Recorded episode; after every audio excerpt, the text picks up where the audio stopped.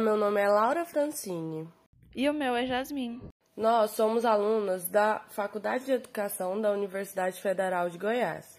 A produção desse podcast foi motivado para concluir um trabalho da matéria de Fundamentos, Conteúdos e Metodologia de Ciências Humanas, ministrada pelas professoras Miriam Bianca e Cristina Elô.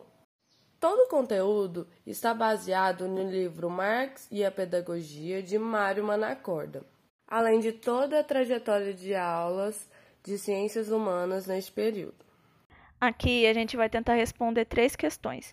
A primeira questão é: por que, que, sob condições para Marx, o trabalho assume uma expressão negativa, já que o trabalho nos humaniza e é a atividade vital humana?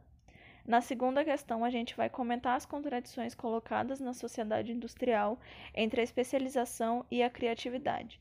Na terceira, vamos responder qual o papel da ciência para o capital e qual o papel da ciência para uma sociedade não capitalista, segundo Marx.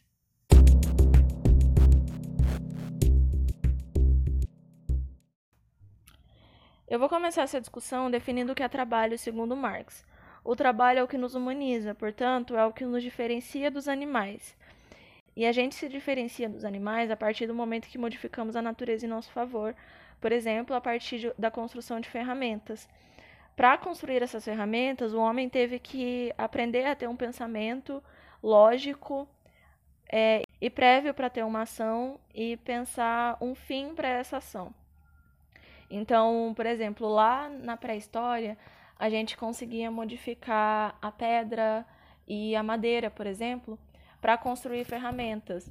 Essas ferramentas elas serviam para para pesca, para caça, para ajudar no plantio, para ajudar na construção de outras ferramentas, para defesa pessoal. Então, existia um fim em um pensamento por trás daquela construção de ferramentas. E aí Marx nos explica que a sociedade passou a ser fundada sobre a propriedade privada em determinado momento. E essa propriedade privada é o que passou a desumanizar o homem, é, a partir da divisão do trabalho. Então ele explica que o trabalho ele passou a ser dividido lá no início da sociedade. Então inicialmente ele era dividido nos atos sexuais. Posteriormente, ele passou a ser dividido segundo as, as características fisiológicas e naturais do homem, como, por exemplo, a força. Que, por exemplo, o homem que era mais, é, biologicamente mais forte que, que a mulher saía para caça e a mulher que é biologicamente mais fraca que o homem ficava com outras tarefas. E aí, posteriormente, esse trabalho passou a ser dividido entre trabalho manual e mental. Com essa divisão, o consumo e a produção, por exemplo, passou a se aplicar a indivíduos diferentes, e disso veio a alienação, que passou a ser a essência do trabalho.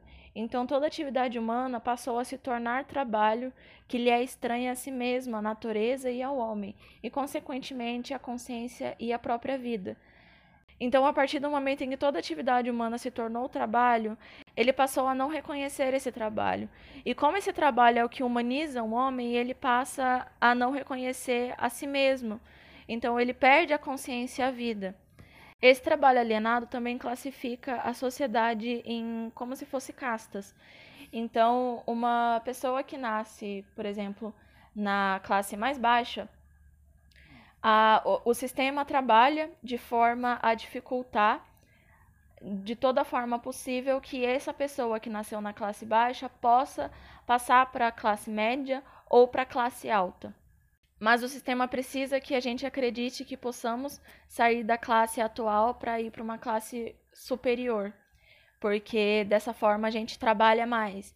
Então existe a ideia de meritocracia imposta pelo próprio sistema, onde o trabalhador é imposto a acreditar que quanto mais ele trabalha, mais chance de alcançar um sonho impossível ele tem.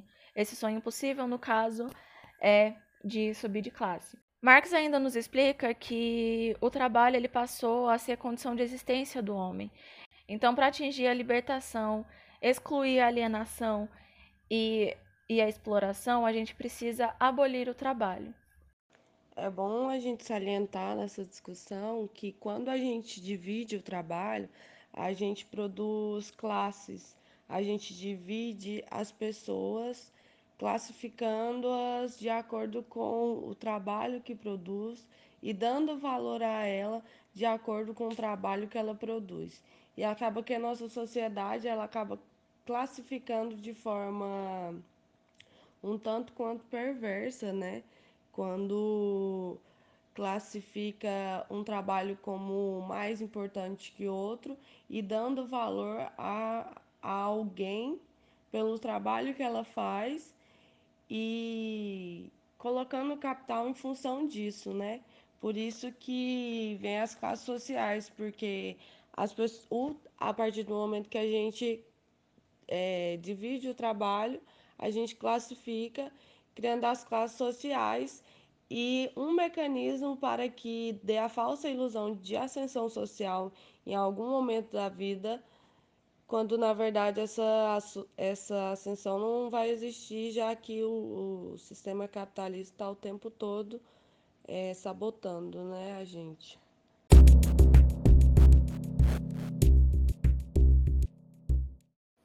Sobre o processo de criatividade e especialização no sistema capitalista, é bom a gente voltar e retomar que existem dois tipos de trabalho. O, aquele trabalho que é da natureza humana, o trabalho que o distingue dos animais, e o trabalho que, que está a favor do, do capital e apenas do capital e que desumaniza o homem.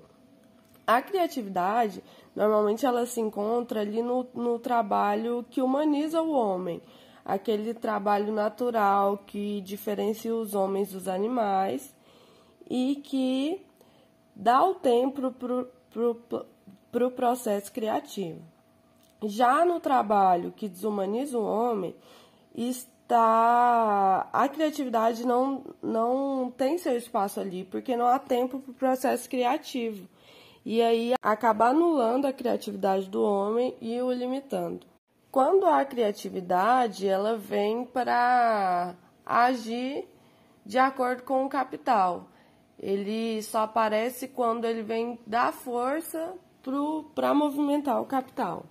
Sobre a especialização, quando o trabalhador se especializa em alguma função, em algo, ele acaba é, impedindo que o processo criativo aconteça, porque ele fica focado em uma coisa só. E aí que acontece do trabalhador se tornar um trabalhador alienado.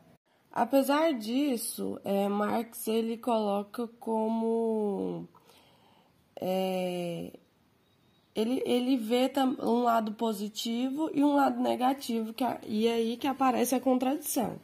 Tanto é que no texto ele fala que um trabalho não objetivado, ele é um trabalho que não, não é produto, né? Ele até usa é, como miséria absoluta. Não, não tem um resultado específico quando não há especialização. Mas quando, pelo lado positivo, é, é como se tivesse uma possibilidade universal de riqueza, que diz no texto.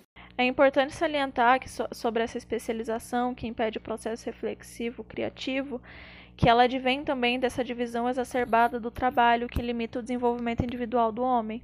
Um exemplo muito bom para explicar isso é o filme do Charlie Chaplin, Tempos Modernos, onde ele explicita muito bem o papel do homem nessa produção de especialização.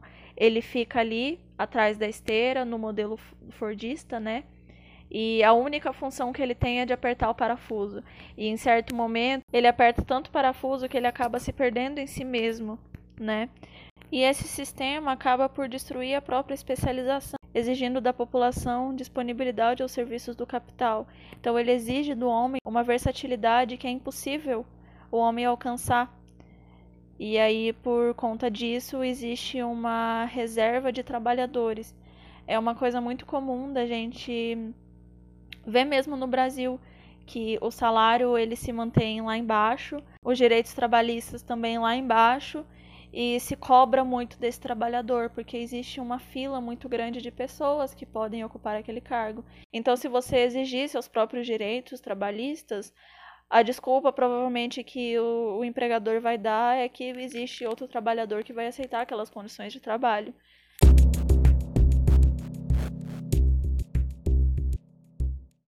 Sobre o papel da ciência no sistema capitalista, é, o capital ele lida com a ciência como uma mercadoria. Então, quando um exemplo, é o exemplo dos bancos. Quando apareceu o caixa eletrônico, ao invés do, do banco reduzir a jornada de trabalho dos funcionários para uma melhor qualidade de trabalho, ele coloca a máquina para trabalhar incansavelmente para ele e ele pode ganhar mais dinheiro com isso, é mais uma maior agilidade no trabalho e ele não tem que estar tá pagando um, um funcionário mantendo um funcionário, porque quando você vai manter um funcionário é, é mais caro do que você manter uma máquina. Então a ciência ela vem para aumentar o tempo de produção e a agilidade na produção de maneira mais barata, porque aí o lucro em cima daquilo se torna maior. E no sistema capitalista, o importante é o capital. Já na sociedade não capitalista, a ciência vem para facilitar a vida do trabalhador, reduzir a jornada de trabalho e, consequentemente, aumentar seu tempo livre. E aí, com isso, o trabalhador consegue exercer a criatividade e, e ter um trabalho que é humanizador, o que o trabalho capitalista, o, o mecanismo do capitalismo não possibilita. Então, a ciência numa sociedade não capitalista ela é usada a favor do trabalhador para proporcionar uma maior qualidade de vida a ele. É importante salientar que a ciência ela representa uma possibilidade de recuperação da integridade do homem que foi perdida quando ocorreu a divisão do trabalho. Então, a própria propriedade privada acabou criando condições para sua própria superação, criando a ciência. Dessa forma, uma exigência inevitável é a de formar uma sociedade onde a ciência e o trabalho pertençam a todos os indivíduos, mas não uma, a ciência que nós vemos hoje na sociedade capitalista, mas sim uma ciência reflexiva e operativa que possibilita um trabalho articulado, não alienado e com finalidade de aprender várias habilidades e não apenas uma única habilidade, como a gente deu o exemplo anteriormente do sistema Fordista que mostra no filme do Charlie Chaplin, que ele tinha apenas uma função. Dessa forma, a união entre a ciência e a escola representa também uma recuperação da integridade do homem, pois é na escola que poderá se aprender a ser um cidadão refletivo e operativo.